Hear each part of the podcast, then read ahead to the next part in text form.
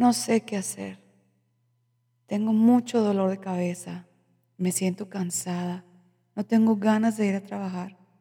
No he podido dormir. Estoy comiendo de más. Estoy tomando un poquito más de alcohol de la cuenta. No me puedo concentrar. No me siento satisfecha con mis logros. Además, me siento muy irritable. Todo me molesta, todo me enfada. No me siento satisfecha. Me siento muy cansada. Tengo problemas estomacales. Me duele el cuerpo. No me quiero sentir así. ¿Te sientes identificado con estos síntomas? Quédate con nosotros. Hoy hablaremos del agotamiento laboral o síndrome de burnout.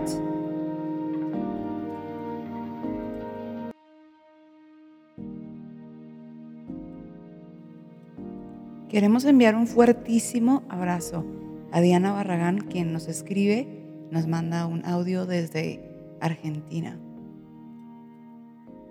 Hola Maggie, soy Diana Barragán, yo soy médica dermatóloga, soy colombiana, pero estoy viviendo ahorita en Buenos Aires, Argentina.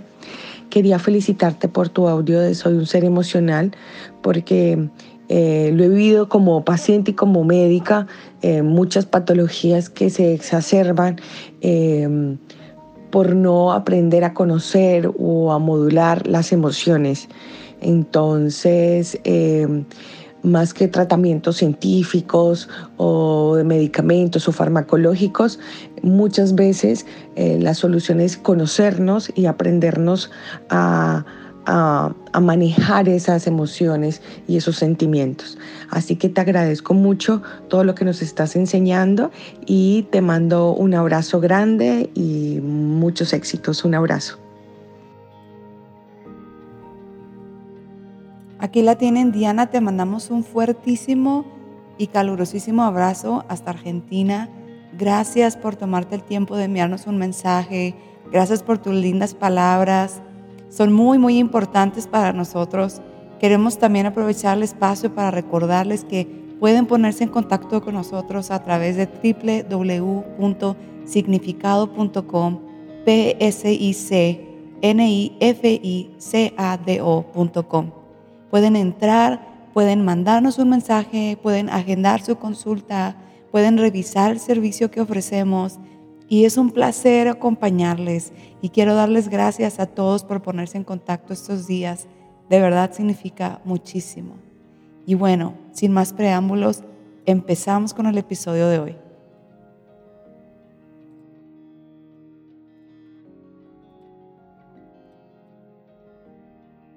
Bienvenidos nuevamente a su episodio de Significado. Les habla Maggie Morales Estoy feliz como siempre de estar aquí con ustedes, pero que creen que hoy tenemos dos invitados que son súper, súper importantes para mí. Me encantaría que ellos se presenten, pero me encantaría también que sepan un poquito de cada uno. Primero tenemos aquí a nuestro friend que amamos con todo el corazón, Eric Rodríguez. ¡Hey! Cuéntanos cómo estás. Él es licenciado en intervención educativa es muchísimas cosas, maestro de inglés. Uf, ¿qué les podemos platicar? Mi friend Eric. ¿Qué? Hola, hola. Me hiciste sentir así como, no sé, como esas personas que están en conferencias y que les leen todo el súper importante así el, el currículum, pero no, no se crean, no, no, es tanto la verdad. No, Maggie, pues muchísimas gracias por, por invitarme hasta que se nos hizo por fin. Ya teníamos mucho tiempo queriendo ser parte de tu super podcast, que está muy, muy padre y pues ya por fin aquí estamos, al fin. No, super podcast para nada, pero déjenme les cuento porque mis amigos, pues bueno, le van a hacer ahí al humilde, pero no les van a contar que tienen un podcast muy cool. Aquí tenemos también a Pete, nuestra preciosísima Pete. Una mujer preciosa por fuera, pero aún más preciosa tiene una belleza muy, muy linda. Vieran que siempre tiene palabras de ánimo, siempre tiene una manera de confortar los corazones de una manera impresionante. Es una amiga que aprecio mucho, además es comunicadora, es muchas cosas. Yo estoy muy orgullosa de mis amigos. Entonces, Pete, bienvenida también. ¿A dónde, ¿A dónde te mando el Uber Eats con tu café en este momento? Ay, gracias amiga y gracias por invitarnos.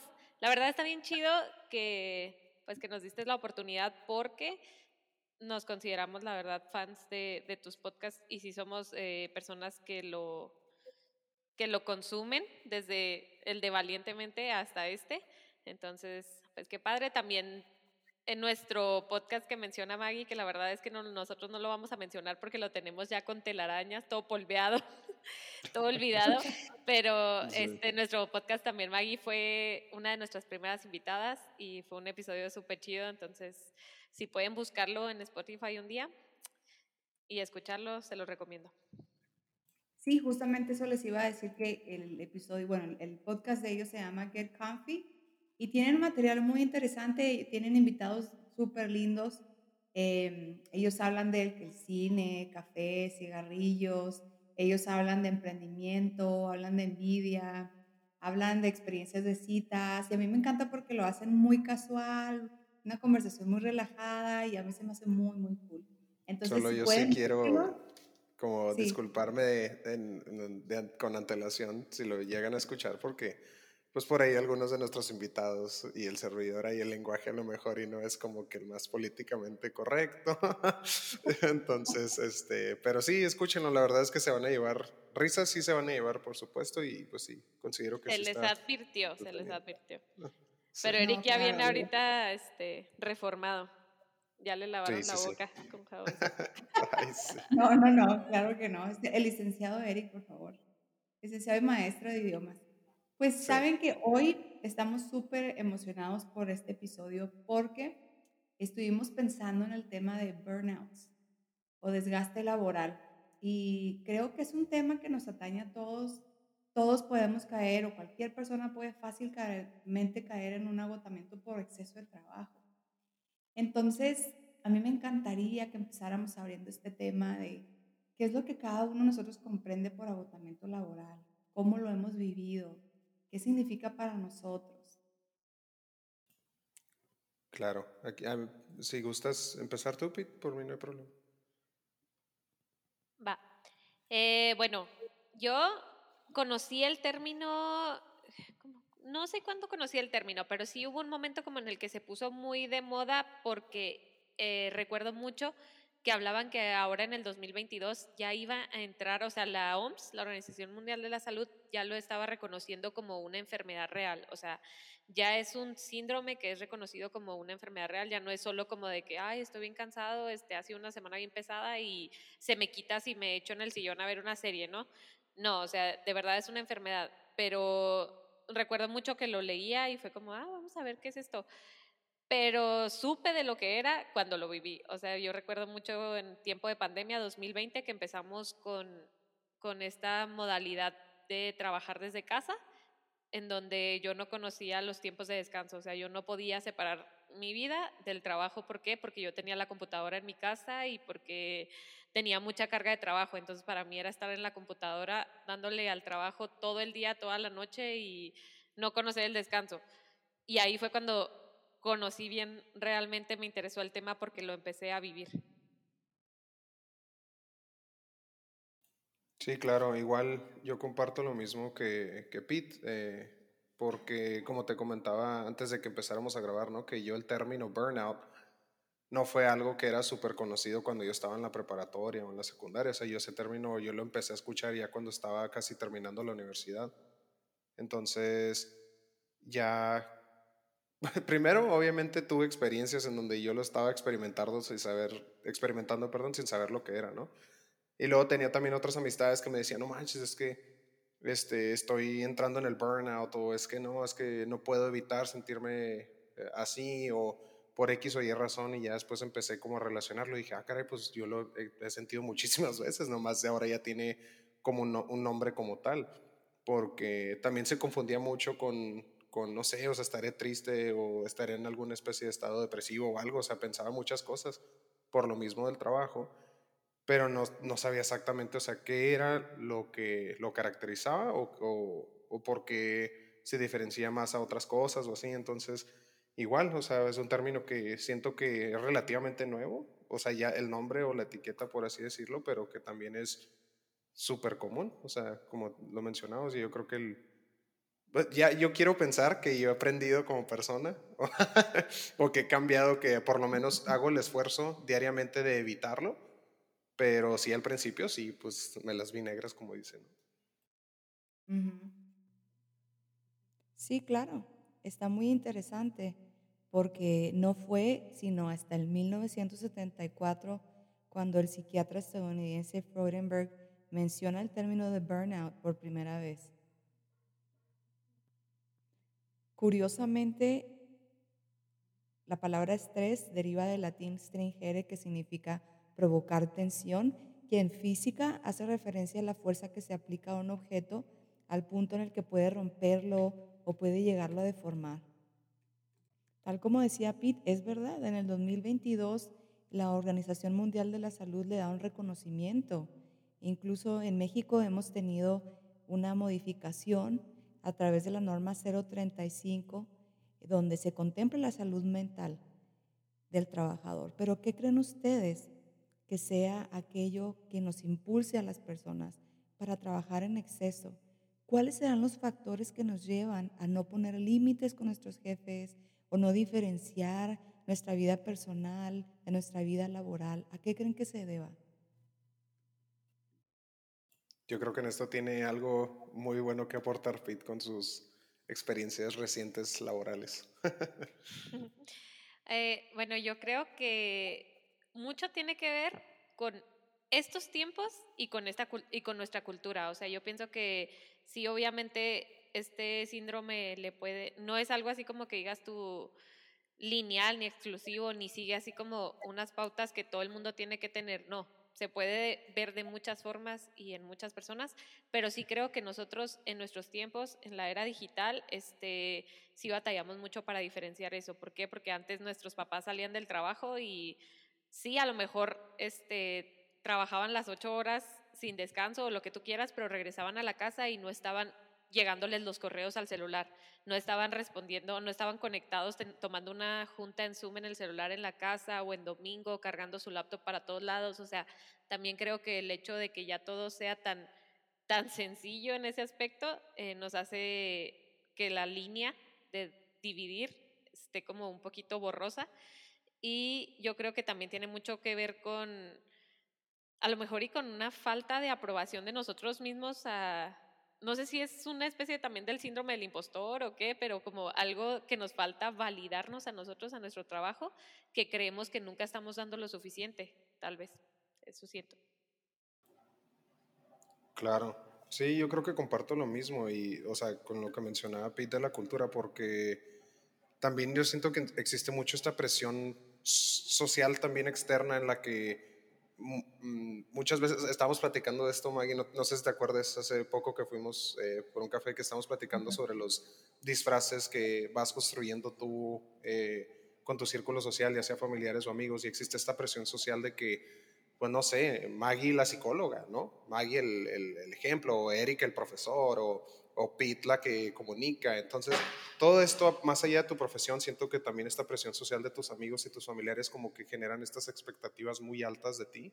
Y también pasa en el ámbito laboral, ¿no? O sea, que tú empiezas a trabajar bien y luego ya empiezas eh, tú mismo a crear esto de que es que ya me están catalogando de esta forma o es que ya estas expectativas ya están desarrolladas sobre mí. Entonces yo tengo que cumplir con eso, porque como que siento que inconscientemente pensamos que vamos a defraudar a esas personas sin tomar en cuenta a nosotros mismos, de que, oye, pues lo único que tenemos que defraudar o, o estar orgullosos a nosotros mismos, ¿no? Y muchas veces creo que es una presión más que nada como indirecta, yo creo. Eso conlleva, lo veo mucho con mis estudiantes, por ejemplo. En la preparatoria tengo muchos estudiantes que se mueren por el 10 y se mueren por tener todo súper perfecto y, y veo este patrón y muchas veces les digo, pero ¿por qué estás tan estresado? No, es que mis papás o ¿Se me explicó? O no, pues es que ya tengo tal peca que tengo que cumplir. Y, y si pasa eso así en los alumnos, yo creo que pues, también en la vida laboral y con nosotros pasa exactamente lo mismo. O sea, queremos estar cumple y cumple por llenar estas expectativas o disfraces o etiquetas, como le queremos llamar, que fuimos construyendo poco a poco. Bueno, así lo veo yo más o menos.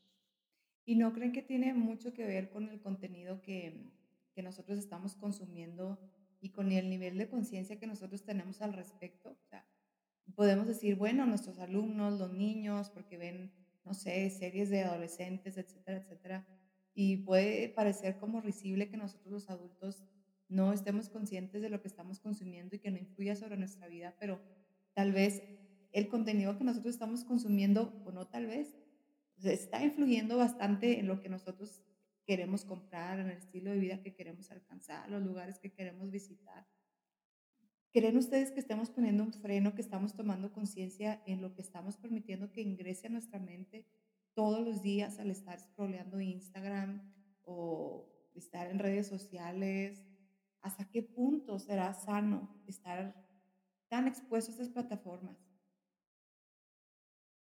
Sí, definitivamente. Yo creo que desde el momento en el que tienes redes sociales, ese freno no lo tienes puesto. O sea, tienes que ser demasiado consciente para este, activar muchos filtros porque de verdad te bombardea por todos lados, o sea, desde la serie en la que estás viendo, desde que abres Instagram, desde que ves en Facebook que tu prima eh, tiene un trabajo súper exitoso y es la, el ejemplo de la familia y tú sigues en el mismo trabajo desde hace mucho y no has salido de vacaciones desde hace dos años, ¿no? Este, sí, yo creo que por eso decía yo que tiene mucho que ver con esta era digital, porque sí, sí es mucho de querer seguir eh, logrando algo más, algo más, algo más, como una insatisfacción, ¿no?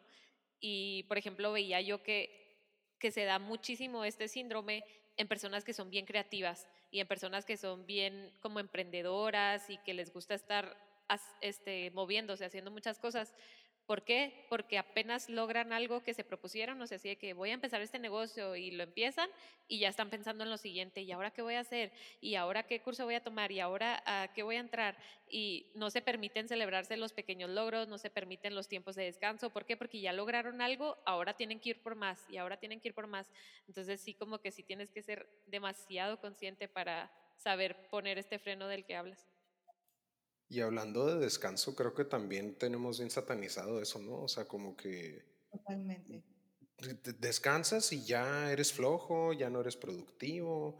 Y no es que te lo digan directamente, pero ya está como implícito eso de, de, lo mismo que hablaba ahorita de la presión social, de que ya hasta tú te sientes culpable el decir, porque tú escuchas a tu cuerpo y la verdad es que sí lo, sí lo escuchamos y sí sabemos que necesitamos ese descanso, pero muchas veces no nos lo permitimos porque apenas nos sentamos nos empezamos a relajar, hasta incluso una meditación indirecta que ni sabemos, pero después nos llega este pensamiento rápido de, no, no, no, o sea, yo tengo que estar haciendo algo, tengo que estar, o sea, aunque ni siquiera tenga trabajo, tengo que ver qué arreglo en la casa, o tengo que ver que este, algo me tiene que faltar, ¿sí me explico? O sea, eso, eso de, que el descanso sea mal visto también no, pues no ayuda, porque, pues no sé, o sea, el descanso es tan importante, yo creo que ahorita nos puedes decir tú el impacto que tiene obviamente psicológicamente, pero, y todos lo sabemos que hasta incluso cinco minutos que tengas tú de, de darte un respiro, de literalmente no hacer nada, o sea, ni siquiera, estoy hablando que ni siquiera agarrar el celular, simplemente darte tú esos cinco minutos de descanso es súper, como dicen, refreshing, ¿no? O sea, que tú ya te, te da pilas para continuar, pero no sé, como que, pues, que tiene de malo darte tus descansos, ¿no? Y muchas veces Así piensan muchas personas, lo cual conlleva también a que estén a dale y dale. Sí, ahorita decías, bueno, no, dale, dale, Perdón, quería ventilarme un poquito aquí lo loca que estoy, pero con eso que estaba diciendo Eric, eh, me tocó observar una conducta con algunas compañeras de trabajo que yo veía y decía así como de que, ¿qué onda? O sea, así de esas, de las que se justifican cuando salen, por ejemplo, a la hora a la que deben de salir, o sea, de que si salimos a las 5, y ellas se van a las 5, es de que, ay, pero es que pues me tengo que ir corriendo a cierto lugar porque son de las que se quedan hasta más tarde porque eso significa traer la camiseta de la empresa puesta, ¿no? Para muchas personas. Y según yo decía, ay, eso está bien mal, o las veía así como que, oye, ¿qué onda? Tienes que arreglar eso en tu, de tu vida. Pero justo me puse cierta, cierto día a reflexionar de lo que está diciendo Eric y yo no sé tener tiempos de descanso, o sea, de que el otro día me estaba tomando una siesta, me estaba quedando dormida en el sillón y solo estaba pensando así de que no, es que levántate, podrías estar haciendo esto, podrías estar haciendo aquello, no, no tienes tiempo para estarte durmiendo. Y aún así me quedé dormida y en mi mente dormida empecé a hacer listas, listas de lo que tenía que hacer, así estaba tachando cosas en mi mente en una lista y dije, oye, no, ya, de verdad estoy loca, o sea, estoy mal, necesito terapia. Yo iba justamente a ventilarme así como tú, porque ustedes que me conocen saben perfectamente bien que esto que estoy diciendo es la ventilación perfecta de mi vida en este momento. O sea, tengo mucho que trabajar, lo estoy trabajando también. Eh, mucho, mucho que soltar. Y creo que mucho de esto viene con el, en mi caso, por ejemplo, es el, no, siempre puedes más, siempre puedes más. Y haces algo y, no, pero puedes más, pero puedes más. La satisfacción que viene, como esa recompensa que viene después de que haces un pequeño logro, aunque nadie se entere, yo creo que esto también tiene mucho que ver con la personalidad del individuo en cuestión, ¿no? Pero aunque nadie se entere, en mi caso, por ejemplo, que hice un pequeñito logro, que terminé un libro o lo que sea, pero el hecho de que yo sepa que yo lo logré, para mí es como, ay, qué padre, ya lo logré. Entonces voy a mi listita de cosas que tengo por hacer, le pongo una palomita al que ya terminé qué libro, qué cosa, y al siguiente día digo, ay, ok, mañana empiezo el otro libro. Entonces, es esta, como es una cuestión personal de, no es lograr por lograr simplemente, sino que lo disfruto y, pero independientemente de cuáles sean los motivos, detrás. Tenemos que escuchar a nuestro cuerpo. Y Eric decía ahorita, bueno, es que escuchas a tu cuerpo y sabes que está cansado. Lo peor es que no todas las personas escuchamos a nuestro cuerpo. O sea, llega un punto que aunque tu cuerpo te esté gritando, que está cansado, está muerto, que ya no puede más, aún así sigue, sigue, sigue, sigue, sigue, sigue, hasta que llega un punto que truenas. O sea, llega un punto que de plano ya no puedes hacer más, ya no puedes trabajar más o, Dios no quiera, pero alguna enfermedad o algo, hasta algún desmayo, como me pasó hace poquito, yo creo que estaba relacionado con el cansancio, pero muchas veces nuestro cuerpo, si no lo escuchamos, tiene que conectar con nosotros y comunicarnos de alguna manera. Tenemos que parar. Entonces, ¿en qué creen ustedes que eso está afectando los niveles de ansiedad y de depresión que estamos teniendo a nivel mundial? Totalmente. Y también por contarles así de manera muy personal, este, en cómo yo me di cuenta ahorita que les mencionaba que estaba creciendo, por darle un término, es porque también, lamentablemente, lo que me gusta de, dar, de platicar sobre estos temas es que uno nunca sabe a quién está ayudando, ¿no? Y, o a quién le puede llegar o lo que sea, porque a mí me hubiera encantado quizá escucharlo antes, pero también cuando yo vivía en Cabo San Lucas me pasó mucho que yo no me daba cuenta de muchas cosas que estaban relacionadas con el burnout y, sobre trabajo y todo esto, que llegó al punto en donde empecé a también, se me empezó a caer el cabello, este, hasta fui parar al, hasta fui parar al hospital, me pasaron así, también me pasaron un chorro de cosas, pero era en su momento yo no sabía qué onda y ya hasta después dije es que tengo que soltar sí o sí. Ahora también algo que tenemos que dejar muy en claro es que saber soltar o saber descansar no es sinónimo o no es equivalente a no ser productivo o no ser eficiente. ¿Sí me explico? O sea, muchas veces darte esos descansos o soltar este, te permite a ti darte ese respiro para ser productivo después. ¿Sí me explico? O sea, es como un, eh, no sé, como un balance. Y lamentablemente en mi caso yo sí lo tuve que aprender muy, muy a la mala hasta que ya yo aprendí a desarrollar esa habilidad de, soltar cuando tengo que soltar o descansar cuando tengo que descansar y que le hace que tenga un pendiente que se tiene que entregar en X tiempo, pero prefiero darme el descanso corto y terminarlo bien a no darme el descanso y después tener consecuencias eh, pues de mi propia salud después. ¿Sí me explico? O sea, fuera algo que quería agregar, pero sí. Oye, dijo, dijo Pete ahorita algo súper interesante porque dice, o tal vez la entendí mal, corrígeme si te entendí mal, pero dices, es que la compañera se tiene que justificar para salir a su hora. Y luego todos, oye, pues, ¿qué te pasa? ¿No te has puesto la camiseta del trabajo, no? O sea, no tienes el nivel de compromiso, lo que sea.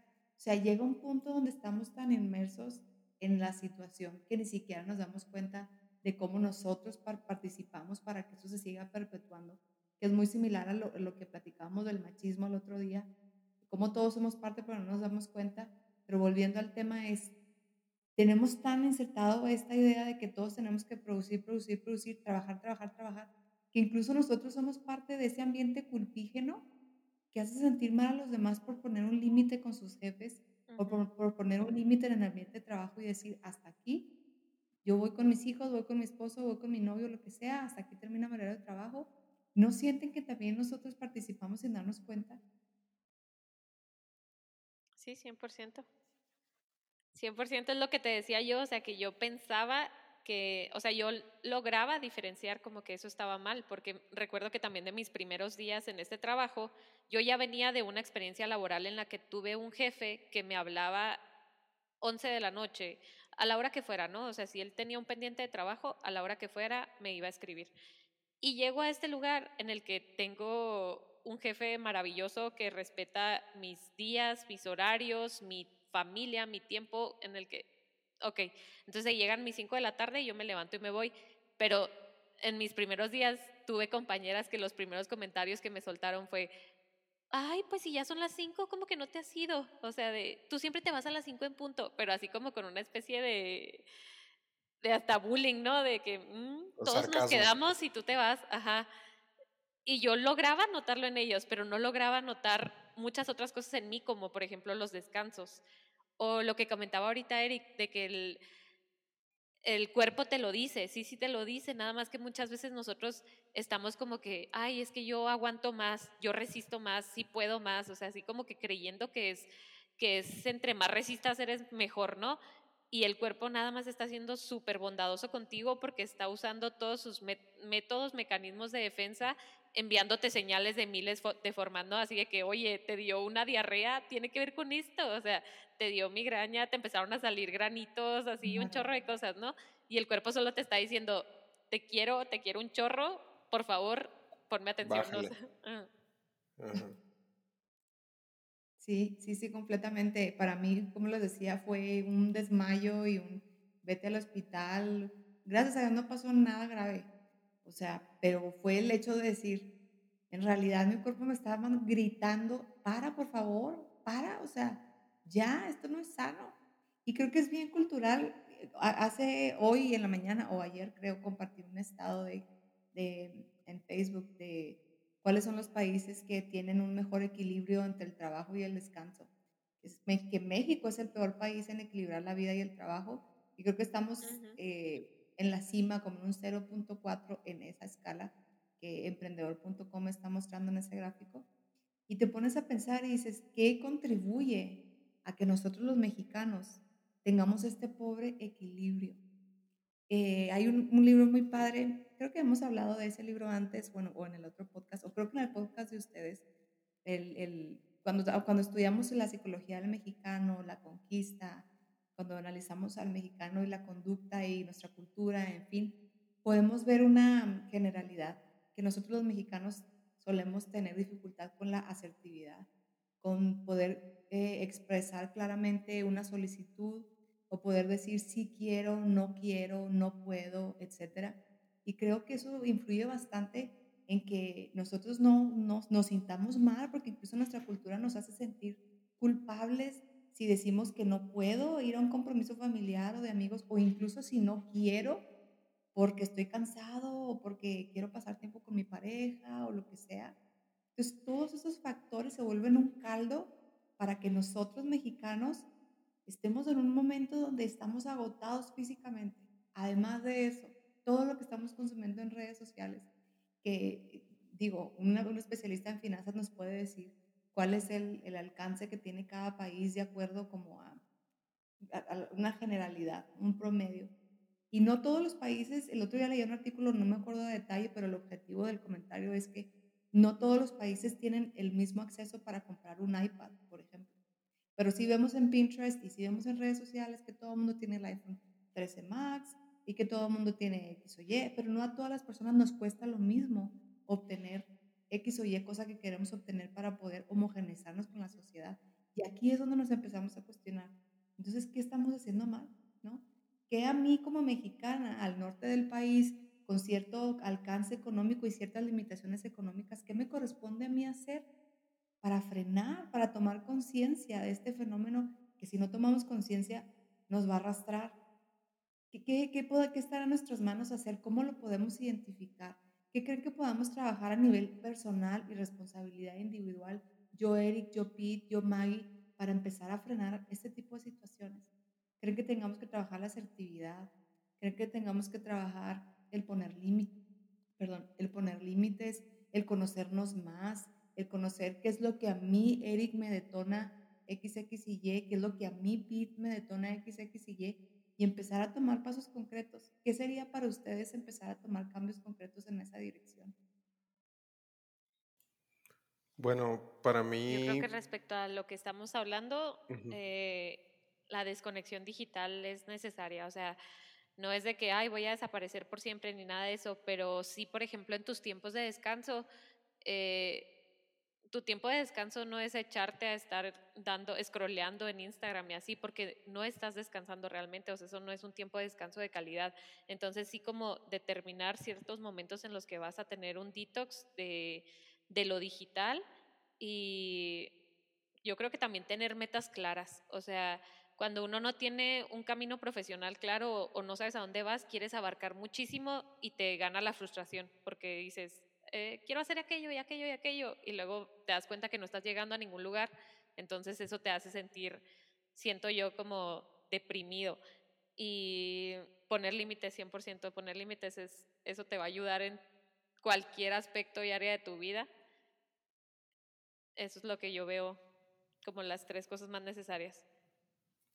Claro, eh, yo, de, pues mi opinión personal es cuando hace dos años también que empezó la pandemia más o menos, que estaba yo yendo a terapia, eh, mi psicóloga me dijo, me dio como una estrategia también porque yo me sentía como que muy, también muy dependiente de todo eso que mencionabas ahorita, y ella me decía, mira, vamos a intentar eh, durante dos semanas, intentar cada vez que te despiertes, no luego, luego tomar el teléfono, ¿no? Que no me acuerdo hace cuánto vi estadísticamente que creo que el 80% de la población ve su teléfono la primera media hora que se despierta. O sea, desde ahí como que tú ni siquiera estás... Ajá, o sea, claro, todos, ¿no? O sea, todos somos culpables de eso, pero estaban hablando también de lo insano que es.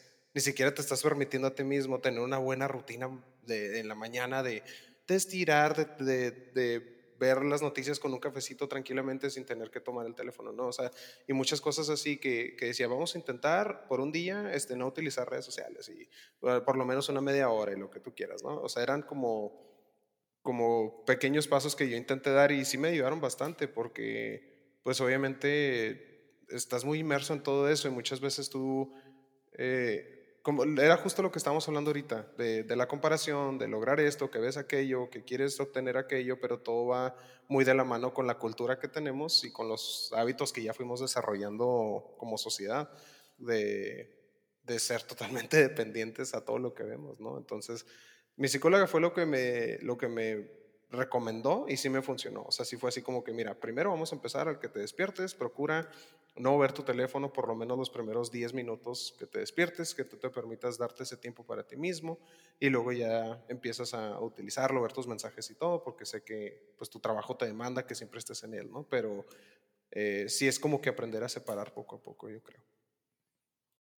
y yo creo que acabas de dar el mejor consejo, Eric. Ir a terapia. No, de verdad, o sea, pienso que cuando aprendes a diferenciar de que no es una etapa de mucho estrés en tu trabajo, que no va a pasar porque ya estás en la etapa de estar reventado del burnout, la solución es ir a terapia, o sea, sí, pienso que entonces ya necesitas ese paso. Sí, la verdad es que sí es súper interesante porque para los que no saben, los psicólogos también vamos a terapia.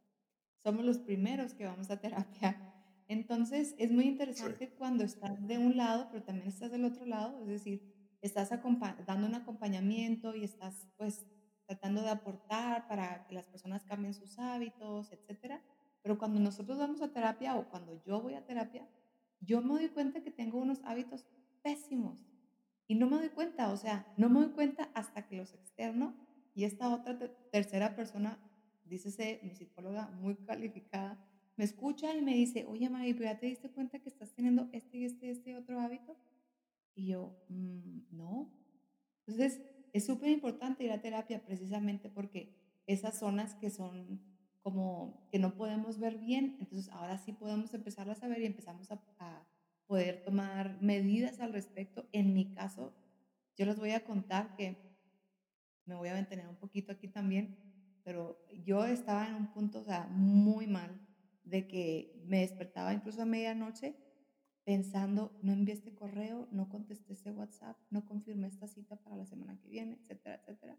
Y de repente incluso tomaba mi teléfono para decir si le contesté o no le contesté a tal paciente o a tal persona. En la madrugada.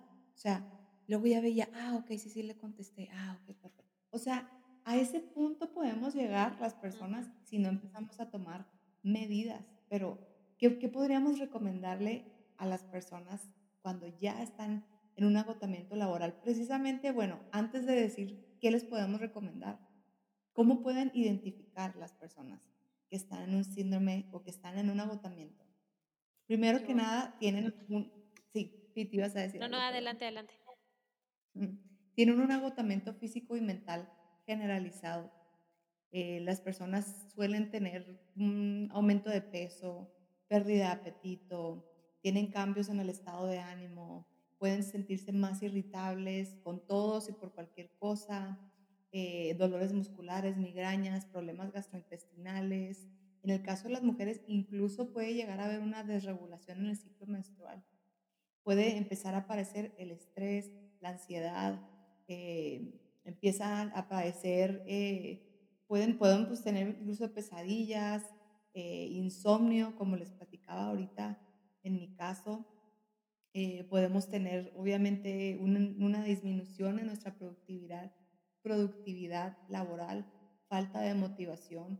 Podemos empezar a preguntarnos si somos buenos o no en lo que estamos haciendo, porque no tenemos el mismo, la misma tolerancia, no tenemos el mismo, como el mismo aguante para, para rendir en el trabajo.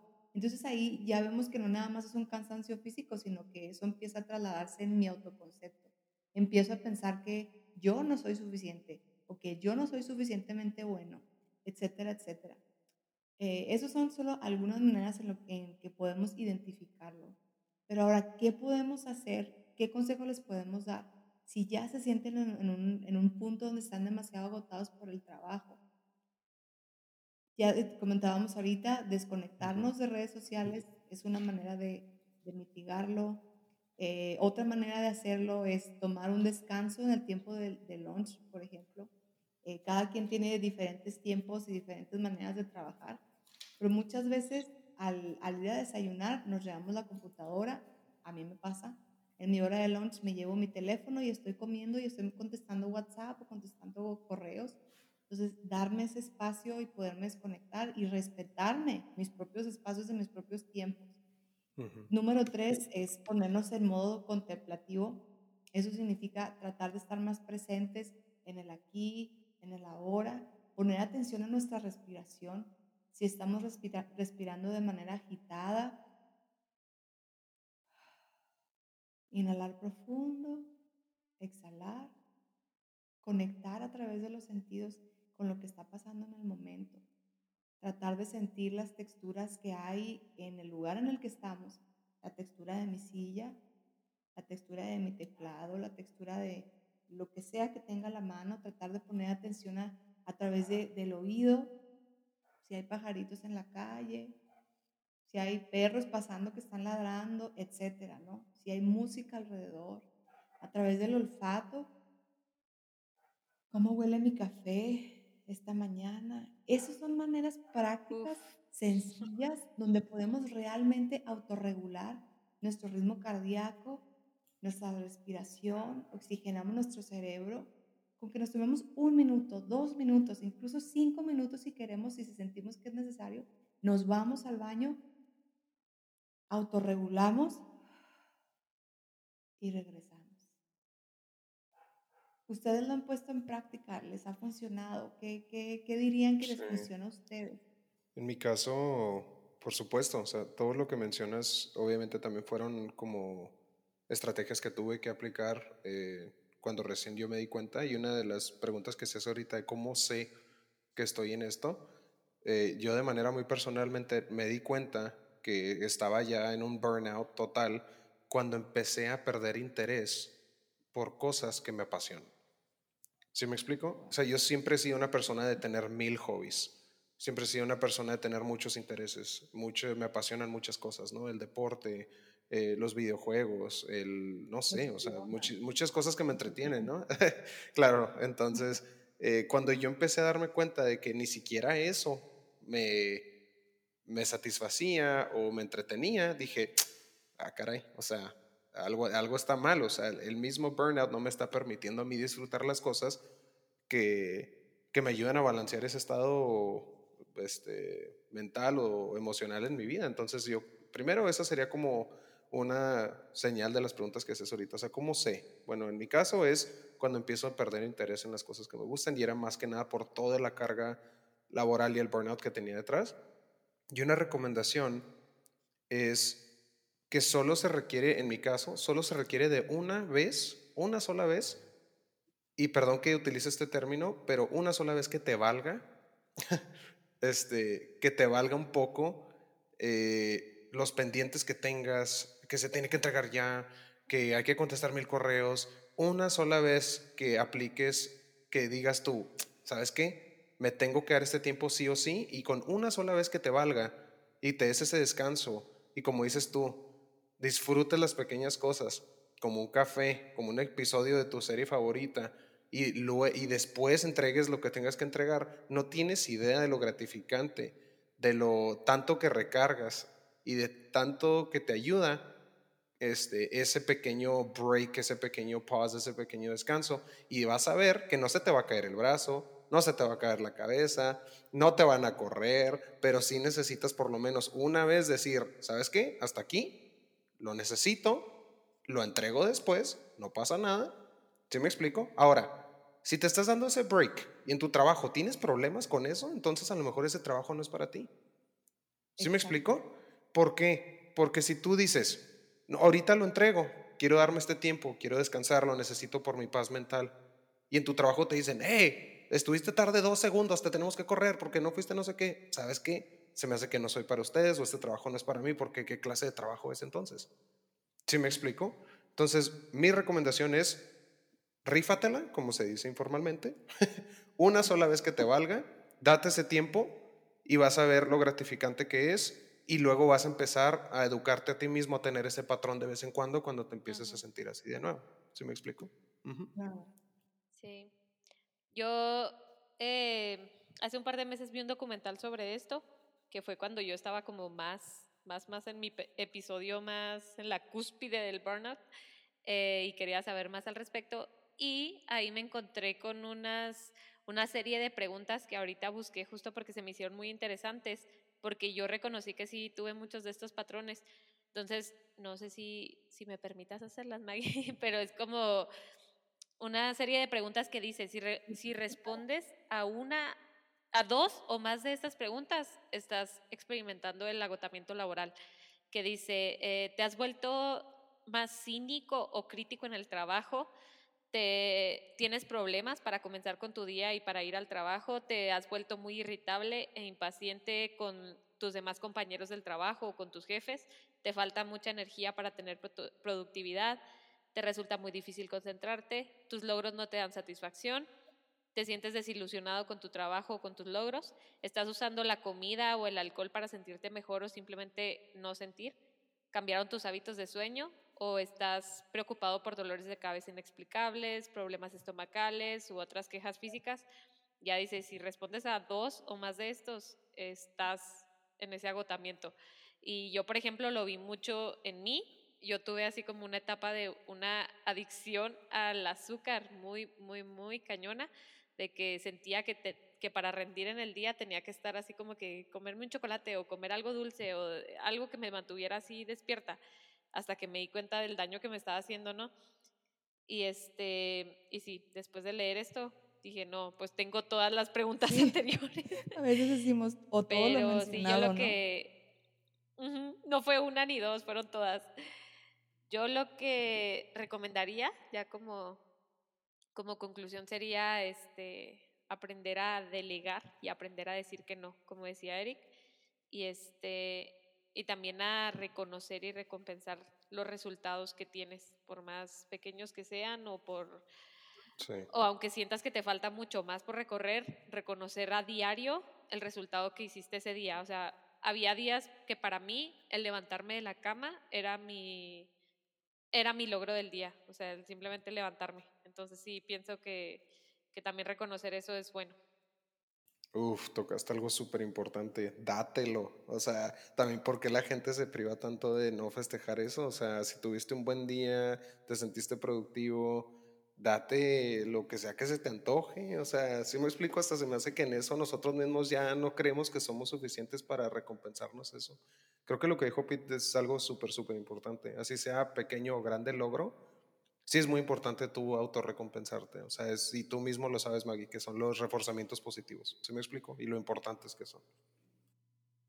Sí, claro, completamente. A mí me encanta porque creo que tenemos una gran responsabilidad de ponerle nombre a este tipo de situaciones, eh, de identificarlo, ah, de no sentirnos solos en el proceso, de saber que estamos, nos tenemos unos a otros para hacernos este acompañamiento e incluso para ser factores de identificación, porque a veces en el trabajo es como, no me doy cuenta, el ambiente, la cultura juega un papel súper importante para que estas conductas se sigan presentando, se sigan perpetuando, cuando tengo un ambiente que me incentiva y me dice, oye, no, es que trabajas muchísimo, qué bárbaro, eres súper trabajador, no, eres súper esforzado. Entonces, cuando es aceptable esa conducta, la probabilidad de que se repita aumenta. Entonces, conforme nosotros mismos vamos siendo un agente para identificar, vamos ayudándonos, vamos creciendo juntos. Entonces, quiero agradecerles muchísimo, Eric, por estar aquí el día de hoy, por darse el tiempo. Quiero también agradecerles a todos ustedes por acompañarnos hasta este momento.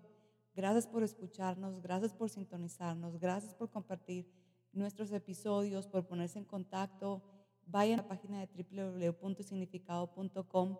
Si tienen algún mensaje, alguna opinión que quieran compartir, estoy de acuerdo, no estoy de acuerdo, por favor háganos llegar su mensaje y nos va a dar muchísimo gusto escucharlos.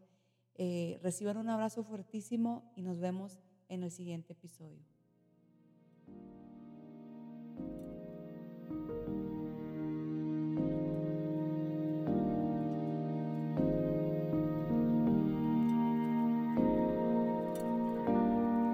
Gracias por acompañarnos en Significado Podcast. Recuerda que puedes encontrarnos como Maggie Morales en redes sociales y www.significado.com para conocer un poco más lo que hacemos y ponerte en contacto con nosotros. Queremos conocerte. Significado Podcast, porque aún no somos lo que podemos llegar a ser.